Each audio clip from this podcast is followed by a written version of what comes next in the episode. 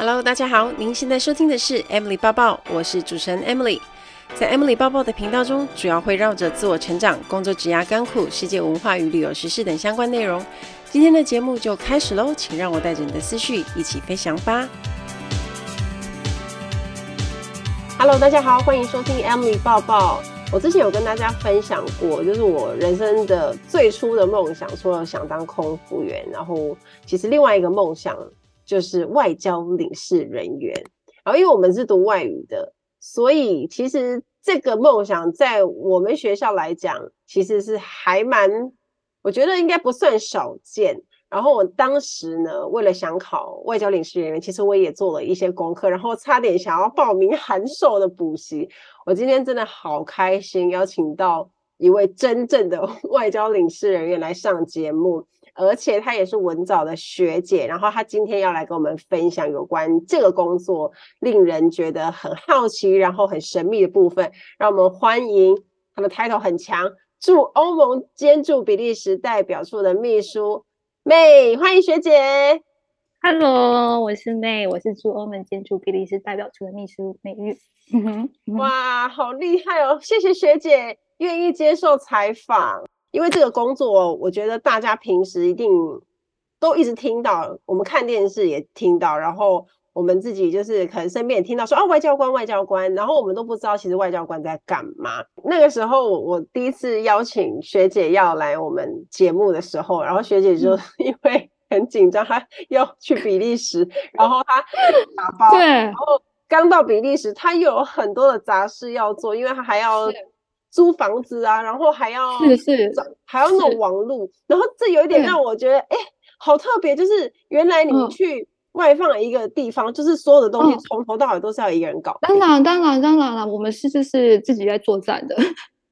对，找房子也是自己找啊，就是哦，我一开始也是。呃，花了快一个月的时间才找到，因为，呃，因为欧洲暑假基本上就没有人，那欧洲人你知道就是很很重视他们的生活品质，所以到暑假他们就就去旅行啦。所以我到时候就是七月底，根本就很少很少人在在 Brussels，然后，呃，要找到一个 agent，你知道看房子都很难，有时候他都已经到了当地了，他还就是约就是放你鸽子，所以。真的很难找，然后，然后我又需要，就是我想要的条件，就是我需要有带家具，因为我们这工作就是没几年就会离开嘛，我就不想要再去买家具啊，然后到时候要卖掉或运回台湾，对我来说太麻烦，所以我的那个又更难找，所以找到，好不容易找到搬进去，然后又状况很多，因为老实说，比利时的政府的行政效率不是很强，是非常慢的。然后要找到人，然后呃帮你约网路，然后网路好不容易约好，然后等两个礼拜，两个礼拜来又他给我装错了，所以我我在这边搞了快要一个月才家里才有网路，所以呃不不得不说，这来这里你就发现台湾的政府的行政效率真的很高，我们要就是替那个台湾政府人员真的要鼓鼓掌这样子，对。我们长期住在台湾，然后如果真的搬到欧洲，我们可能就是对你真的会真的你，你真的就是要非常有耐心，你真的在训练自己的耐心，就是很多事情都是需要等待。对，然后我们真的是所有到外馆，就是啊、呃，真的没有说呃，你你就已经在这边享受，没有，我们都是要自己去找房子，自己去跟人家洽谈洽呃签约啊，然后。然后呃，比如水电都要自己去去去去找，有时候像这边就是讲法文的，你要想办法看 Google Translate，然后翻译成哦，没错，这个合同是没没错的，是对的，那你才愿意签约。所以其实这个整个过程都要花点时间啦。对，呃，一下飞机我就马上来报到啦。就是一下飞机，真的是啊，好像十点多的飞机，然后就把行李 drop off，然后我下午就就报到了，因为我们拿的是纳税人的钱，真的不能不能浪费 纳税人的钱，马上就要去报到，就要上班了，一天都不能休息，就对。对啊，当然我们会有一些啊、呃、安家假，就是呃让你就是把家里安顿好，但是就是你就是正常的就是要上班了，你就开始要呃你就没有休息，就是真的就是马上到办公室报到这样子，对。那所以，嗯、一开始是比较辛苦，嗯。那你租房子的 housing 就是政府这边每个月他帮你帮你 cover，还是说他其实也是有一个、嗯、一个 limit？他一定有 limit，嗯、哦，不能让你随便 你想做什么就做什么，哪有这么好啦？没有，它有个 limit，然后你多出来的，你就要自己自己自己呃负担就对了。嗯，对。可是你又不知道你要在那边待多久，因为就像你说的，外交领事人他需要换换、嗯、地方。那如果你比如说一年一签的话，那、嗯、等于你有可能，比如说一年半会突然要被调派，嗯、有可能吗？有可能啊，就是呃，所以有些呃，有些时候你会可可以的话，你可以跟他谈，就是呃，房东可以谈外交领事条款。那但是这个东西不是每个国家或是每个房东或是每每个中介都愿意帮你签的。我在旧金山的时候有谈到哦，就是比如说你就有个条款上面就是说，因为你是外交人员，然后你不得不在就是这个合约结束之前你必须离开，然后你就不用发那个发任何的那个违约金。但这种东西不是每个人都愿意签的，嗯，所以如果到时候我必须要先走了，任任何原因我必须要离开，我可能就认赔了，就只能这样子啊。对啊，我要自己赔，对吗？当然啦，那我是有就觉得算了啦，就是还是就不要想那么多，不然真的是就是就就就能钱能解决事情就解决，不然我、嗯、我们也没办法。对啊，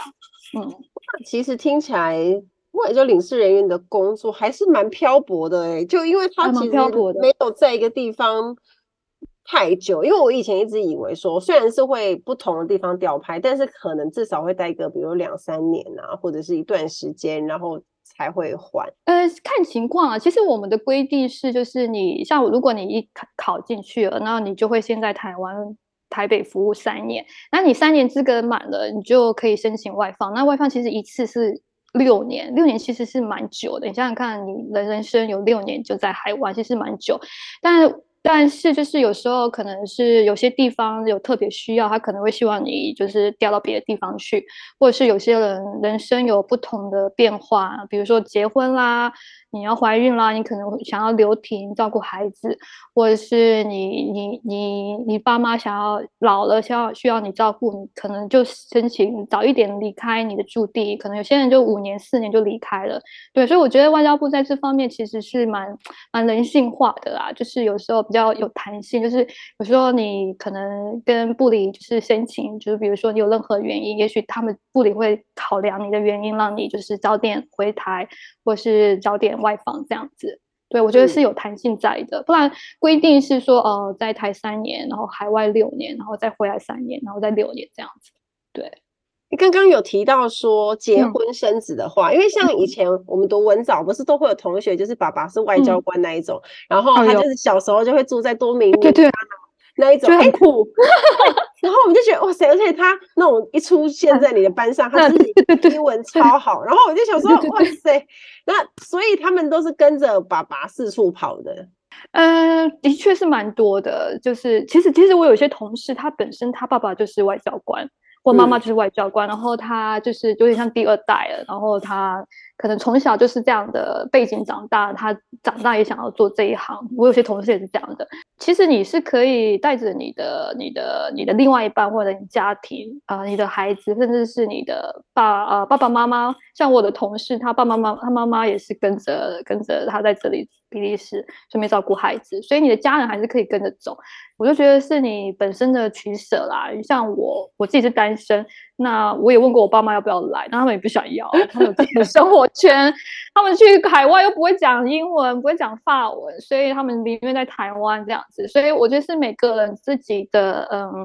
自己的选择啦，对，有时候可能孩子长大，他也不一定要跟你啦。你要想要孩子能长大到一个岁数，也许你会觉得他留在台湾求学也好了，他们也可以自己自己过自己的生活这样子。不过这确实是一个福利啊，那个政府有提供的福利，那你可以一起申请，然后大家可以如果不想分开的话，它这确实是一个方式。啊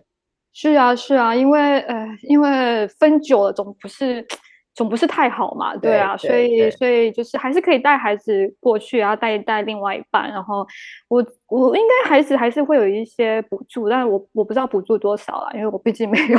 但但是就是孩子可以就是跟着你在国外体验不同的生活这样子。听说学姐从文藻毕业后就是去读纽约大学，嗯、去读新闻系的那个硕士，嗯、对不对？对对对对，所以。一开始你是对新闻是最有兴趣，那你为什么会想要去纽约大学读？呃，我其实对新闻有兴趣是在文藻的时候，因为那时候毕竟那二十几年前，我们那个学习语言的管道没有这么多，对，所以那我就决定啊，我要想要，我是我是主修英文，所以我想说，我想要把英文学好，那想要把我的听力练好，那时候我就觉得说，那我就从新闻听新闻下手，我觉得那是可能是最。呃，也不知道最难，最难可能是影集啊、电影那种很口语，但是就是我觉得学呃听新闻这个字啊、文法用语都不会错的，所以那时候我就听 CNN，就是练习我的呃就是英文听力。然后在你就是我就是规定自己每天都要听，每天都要听。那我听久了，我就会觉得，哎，我对新闻事物就会产生了兴趣，我也对国际国际事务有兴趣。然后我就觉得，哎，我觉得这些记者还蛮酷的，就是他们可以到处采访。然后我自己又很喜欢冒险的，有点像我的个性。然后我又喜欢跟人家分享，挺喜欢跟人家讲话。虽然我现在有点害羞，但是还是可以讲话。就是我就觉得记者是有点像一个 storyteller，他可以把呃。有些人该他的声音没办法发出来，就是记者可以去把他们的故事说出来。所以那时候我我我想要做这样的工作，所以那时候我就决定，我文藻毕业之后，我其实有做在台湾媒体做了两年之后，我就申请上了 YU 这样子，我就决定想说，哎、嗯，那也许可以，这个记者是我可以想要从事的行业这样子。对，我就我就去了美国这样子。嗯，那你在那边待了几年？前后待了五年多吧，就是哦二十几岁的生活有有有快一半都在纽约的度过这样子。对，嗯，那你毕业后那时候怎么没有想说要留在美国媒体那边工作？有啊，我有想啊，但是呃，我毕业的时候真的是时机很差，说是那个美国金融大海啸，就全球金融大海啸的时候，所以其实基本上找工作是非常难的。然后我念的这个系其实是非常冷门的，应该没有什么台湾人会想去念新闻系，因为台湾人还是会想要去念一些投资报酬也比较高的工作，那是那是非常非常实际的一件事情，比如说去念。呃，科技业啊，金融啊，这些工作，你这些科系相相对的啦，就是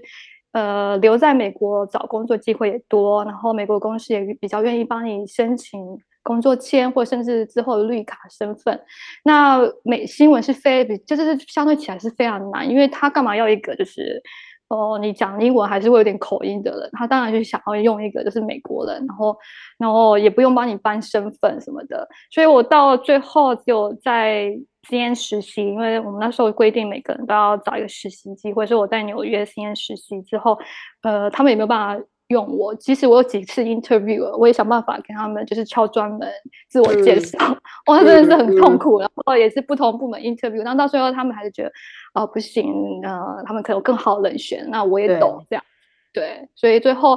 呃，我们只能做，就是只能华文媒体。那华文媒体久了也会觉得说，嗯，呃，说实在，真的是薪水真的相对很低啦。那，嗯，那。就会久了就觉得啊，需要吗？需要留在这里吗？对啊，因为我们还是要，还是要，还是要生存下去嘛。所以后来我就决定，那就回台湾这样子。那回台湾之后，就是你就、嗯、你就先进你刚刚说就是台湾的媒体做，然后才去考外交领事的嘛，对不对？对对对对对对，因为因为那时候刚回来的时候，其实也有一点，呃，有一点迷惘啊，有一点挣扎，因为就觉得啊。我心里其实有点觉得，哎，有点对不起我家人，就觉得，啊，我爸妈也是 花了不少钱在我身上。说实在的，但好像我没有达到我自己想要的，一开始想要去美国的想要达成的事情，也会有点沮丧。我觉得可能许多留学的人，也许也会有经历过这样的事情。有时候你、嗯、你你把它怀怀着很多梦想出去了，但也许你也想在当地找到工作，但现实不一定就是你。如此的美好啊！那我觉得那也是人生会遇到的一刻，嗯、所以那时候其实是有遇遇到一对挣一些挣扎，然后我就觉得说，那呃，我在台湾是要继续一直从事媒体嘛？因为毕竟我们都知道，台湾的从新闻从业人员没有受到太大的尊重哦，或我你这样懂我的意思啊？嗯，对，所以我觉得，我觉得这样子，我要一直做下去吗？这样子，我我也也许有一天我的热情也会消失，这样子。然后在那个时候，我就反而我因为因缘际会，我也就自己去学葡萄牙文。然后有一次，我姐姐就告诉我说：“哎，因为外交部在在在征葡萄牙文组，那因为其实葡萄牙文组其实比较冷门，那也不是每年都会招考。那我就说，那你你要不要去考考看呢、我就想说，好啊，那我就去考考看。反正我那时候也还有工作，那没考上还有一个工作，反正我就去考了，然后就也蛮意外的，我就考上了，然后我就顺利的，就是转职了这样子。嗯，你讲的很简单，啊、可是可是。外交特考很难呐、你学佛到底学了多久？哎、呃，我学了，我应该有两三年吧。对，我才，呃，我才去，刚好有有那一年有有考，可是我可能前两届都有招考，但是我不知道，然后就反正那一年我知道了，我就去考这样子。对，但是其实真的，呃，我我必须说，葡萄牙文组比较竞争力没那么高啦，不好意思。可是没有啊，一你葡萄牙文、西班牙文这一些欧语，它虽然相对竞争力没有那么大，可它名额比较少啊，不是吗？对，但是就是你还是什么科都要考啊，就是你就是除了那个主语就不一样以外，你其他都要考。对，就是，但是就是竞争人没有那么多了，不好意思。两三年的时间，所以你当时的葡萄牙文是一般日常对话都没有问题。我那个时候的 speaking 很不好，我那时候因为我都是我是自学的，所以就是呃我那时候在台湾的，然后我就决定啊我要学葡萄牙文，然后那时候其实也没有像现在那么多，像有些呃你知道线上一对一的家教，那时候都还没有这种东西，然后我就去买书，然后买了那种你知道那种有声书嘛，就是有 CD 跟着。跟着书的那种那种参考书来看，嗯，后来我就觉得啊，完了，不知道怎么学，就是书念完了，你什么都不懂，所以我我又回到了最最就是我觉得不是很好的方式，就是最难的方式，就是我看新闻。那时候我就看那个 BBC Brazil，嗯，它是 BBC 呃巴西版的。呃，新闻，然后我就一开始什么都看不懂，当然了，什么字都看不懂。但是因为可能我有学过新闻，我差不多也知道就是新闻的架构是这样子，然后人事实地物就是这样子嘛。然后就是、嗯、我就是呃，可能一个文章就是呃，可能截取第一段，因为最重要的第一段，然后就是 Google Translate，然后看这个这个字是什么意思，然后顺便听发音，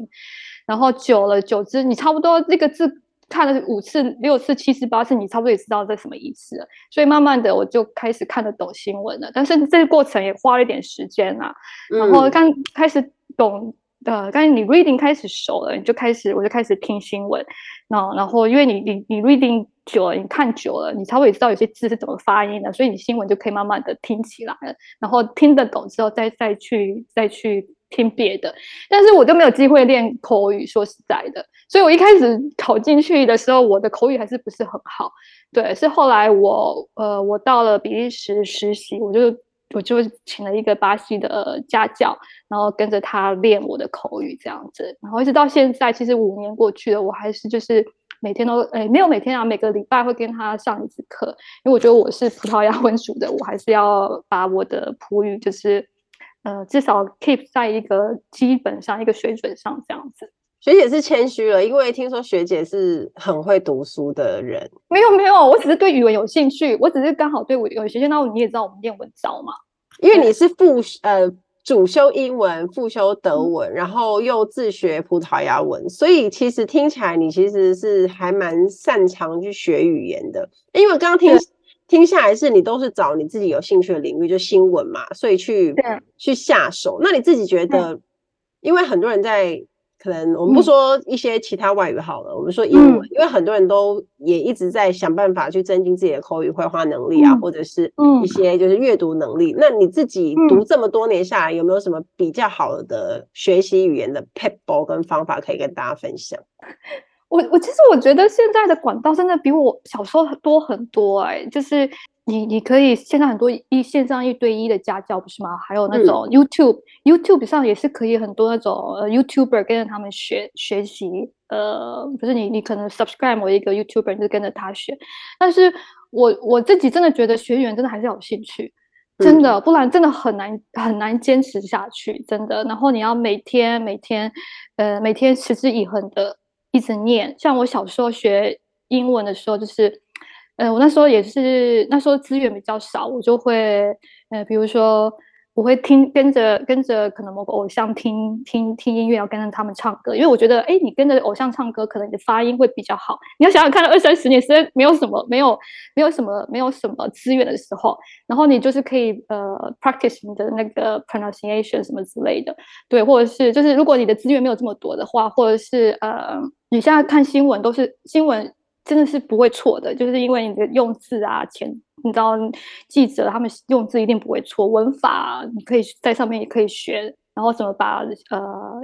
把一个一个文章写得很漂亮，你都可以在上面学。因为有些可能比较比较比较 hard news 比较硬的新闻，你可能不用学，可能有些比较软的新闻就可以学一些比较呃比较比较特殊的写法。我觉得那这也是一个免费的一个一个学习管道。或者是呃，我前几年有学法文，也是自己学的。然后我也是每天都是看 YouTuber，因为我我比如说比如说我在呃，我很喜欢吃，我就找就是找一个吃的有关吃的吃播的，或是料理的料理的的那种 YouTube。然后下面不是都有 subtitles，你就跟着 subtitles 看，看久了就差不多就会慢慢慢慢的懂了。但是这一段过程是的确是很艰难，但有一天你的耳朵真的会慢慢慢慢的打开。我不知道这样讲你懂不懂，但是真的是会慢慢慢慢打开。但是我觉得就是，呃，真的要非常有的热忱，然后呃，非常的持之以恒。因为我也是每天每天每天，有时候我都觉得我我听听的听到我已经觉得我自己快吐了，觉得不行了，我不能再听了，我必须要换另外一个语言，要换中文的这样子。对，但 对你懂我意思吗？我不知道怎么形容，但是就是就是你要非常呃，有时候真的觉得不行了，你再要换另外一个 channel 了。但是就是。我要讲的就是你要一直一直持续下去，然后找你喜欢的 topic，嗯。像我喜欢食物，我喜欢 fashion，我就会找这样的 topic 去一直看，一直看，一直看。哎，我就会懂一些 fashion 的英文或法文或葡文怎么写。对，你一定要找自己有兴趣的，你才能走下去。这样子，我觉得以前我们学校也确实是学起来有蛮多资源的。我们。我们在二季的时候，就也有很多其他语言可以选，因为我当时也有选葡萄牙文，我觉得很有趣。哦、有，我修了葡萄牙文，我都不知道。有啊，我选修了一年，我当时是修葡萄牙文跟日文啊，日文我是夜间部上，我自己去去花钱上的，然后嗯是怎么修的？然后那个时候我们就是学校就是一个巴西的老师，超辣的。然后他在教就觉得，哎、欸，好有趣。因为我是读西文的，所以我在读葡萄牙文的时候就觉得，其实很多东西是很像的。是是是是是，很像。所以我有曾经想说，我下个月要念西文了。但是后来我想说，算了啦，到这个年纪去做点别的事了吧。我觉得你很厉害，现在学了就是想说其他的事情了，这样子。人生应该还有其他更有趣的事情，比如画画啊什么的等等。但是你看哦，你现在主要的语言，你在当地你会用英文嘛？嗯、跟法文。当地，呃，其实在我觉得布布鲁塞尔有一个好处，是因为这里很多那种呃国际的机构啊、呃、NATO 还有那个 Commission，还有 European Parliament 都在这里，所以其实这边很多就是呃非比利时人，所以他们你在你在布鲁塞尔其实讲英文就。可以很通了，说实在的，嗯，嗯对，我有认识的朋友，他在布鲁塞尔十年了，但他一句法文都不会讲，而且他说他反而以前不不以前不在布鲁塞尔的时候法文还比较好，他他到了布鲁塞尔反而法文变得没有那么好，因为大家看到他都觉得他不会讲法文，就直接跟他讲英文，所以在这边其实英文是可以呃生存的，但是你可能有时候到了，嗯、呃，比如说你要跟当地的行政机关接洽，可能。就必须要讲法文，但是但是我觉得比利时人算是蛮友善的，他们还是呃看你可能不太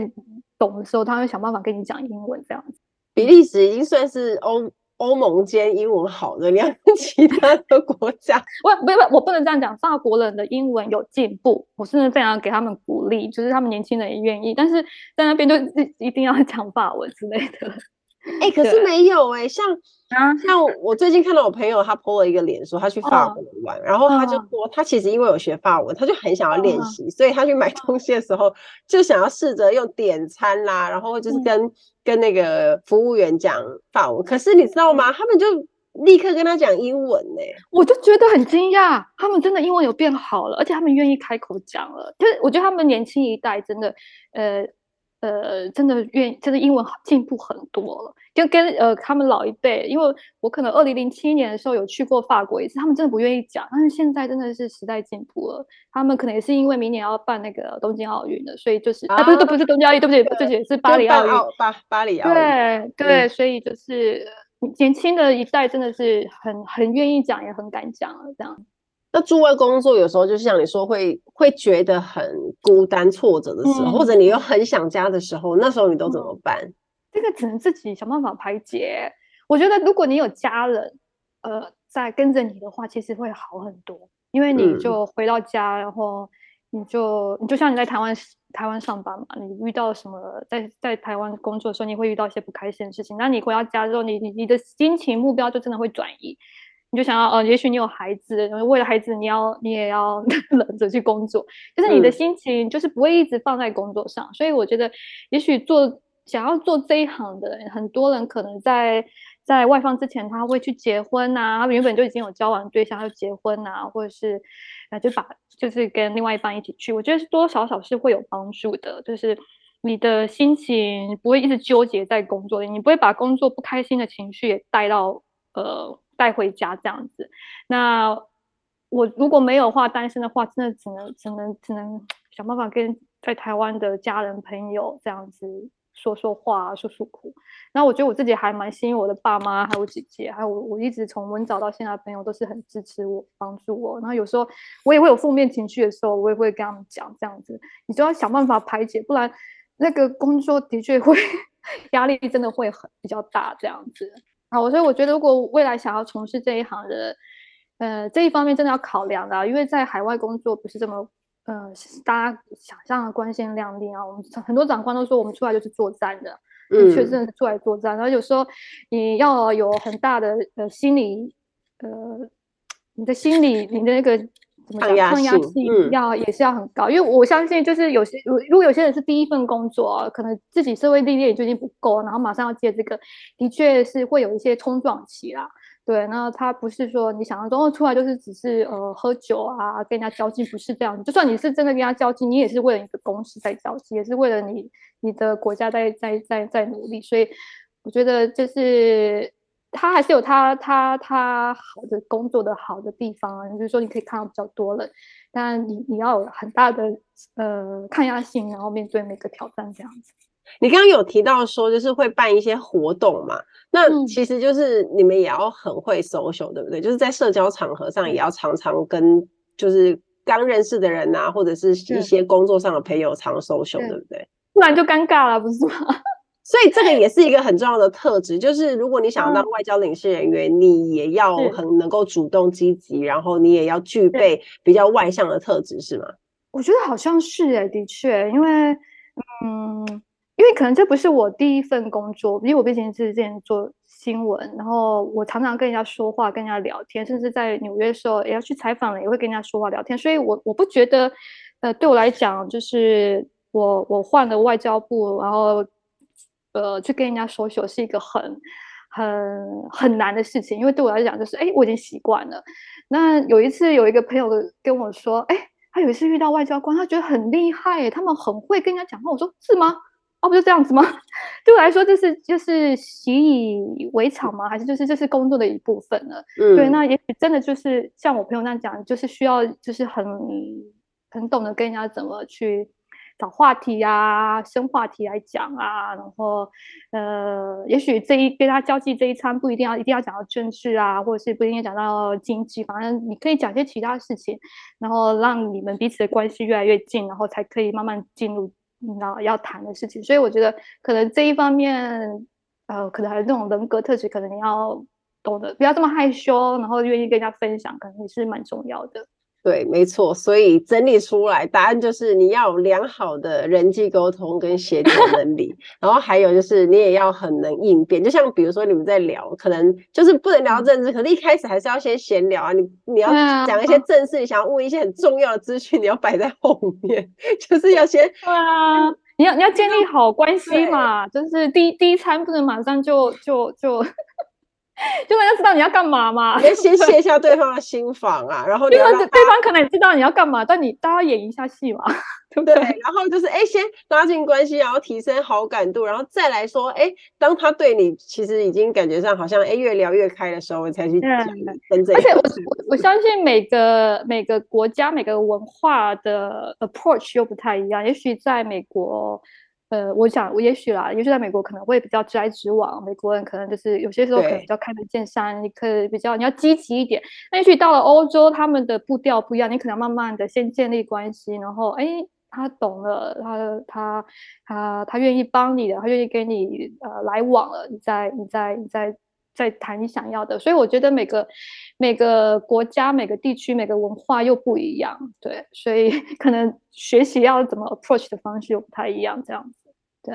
哦，所以你们要想的事情是蛮多的，因为你常常要一直动脑，说，哎、欸，我现在要跟谁讲话，然后我现在要先讲什么，然后 就是要不断去判断那个情势 跟思考，说你要怎么做，然后才会不会尴尬。我觉得这个工作真的很不容易耶，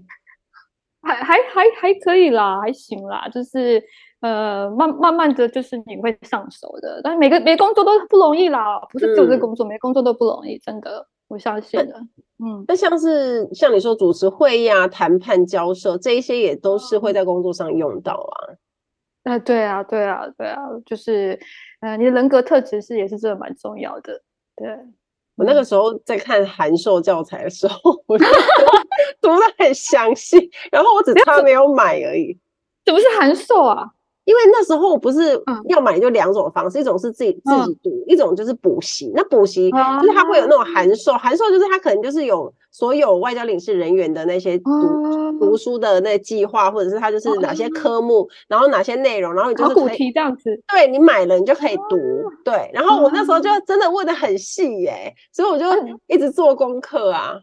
那你你买函授你就不不需要去补习班的意思吗？对，它是其实就是差不多是那个意思，嗯、应该是这样的。嗯、因为我那时候就是可以选择买，嗯、但我就是没有买，我就是问一问，因为我觉得还蛮有兴趣的。因为我读的也是冷门科系啊。对对对，哎，没有西文其实不是冷门呢、欸，西文算是。呃，算是我们部里蛮大众，就是都是西文的，因为因为早期很多那种讲西文的邦交国啊，所以对啊对对，西文组很多，早期也很多法文的啦，因为 像对讲西文的邦交国被外派，如果如果就是想要被外派，我就只想待就西班牙马德里，西班牙就西班牙，就马德里或巴塞隆那，或者是你知道其他的，巴塞隆那没有管哦，所以只有管是马德里，只有马德里，目前啊。对，我不知道未来会怎样。对啊，不然其他地方你就要去中南美了哎。但我我们现在其实蛮弹性的，有些西文组的同事他不一定都在呃中南美啊。对啊，也有也有放呃，之前我有西文同事在在在比利时啊，因为像比利时呃西文也是那个欧盟的语言之一嘛。嗯，对啊，所以其实蛮弹性的啦。对，而有些时候你可能就自己学了其他语言，你就可以去申请去那个国家。有些人可能比如说他自己学越南语，他就去越南啊。对啊，其实所以我觉得，呃，这里的弹性比较多啦。老实说，有时候你你可能没有局限在某一个地方，你工作也不是永远都一样的这样子。对，我一直以为读什么语言就是会被派到那个只讲那个语言的地方啊，因为原来是其实是可以调整的。那如果就是那学欧语的不就比较有优势，嗯、因为你就是可以欧洲跑啊。不一定哎、欸，有时候学英文的也蛮有优势的啊。有时候学英文，你看英文每个每个地方都用得到啊。哦、对了，是没错。对啊，对啊。嗯、然后现在其实基本上英文是每个人基本的一定呃，就你你要考的时候就你要考试的时候就要就要检，你就要出示你的那个英文检定。所以每个人英文的程度都是有一定的水平的。所以其实呃，我觉得现在弹性感觉比较比较大了这样子。所以未来对这个工作有兴趣的听众们，就要赶快开始。多学语言啊，多学语言都对你有帮助，因为你自己的机会也多了。然后你你去申请的时候，你就觉得，哎，理直气壮，我真的会学这个 讲这个语言啊，我没错啊，对啊。所以我觉得不要局限于自己说，说啊，你考进来就一定呃只能去哪里。像我也是考普语进来，但我也会讲法文啦。但是这都是自己后来努力的嘛。然后你你你多学了，给多给自己创造机会，这样子。哎，那所以你们那时候在面试的时候，嗯、呃，笔试通过，在面试的时候，其实他就会跟你用你考的那个语言对谈，嗯、对不对？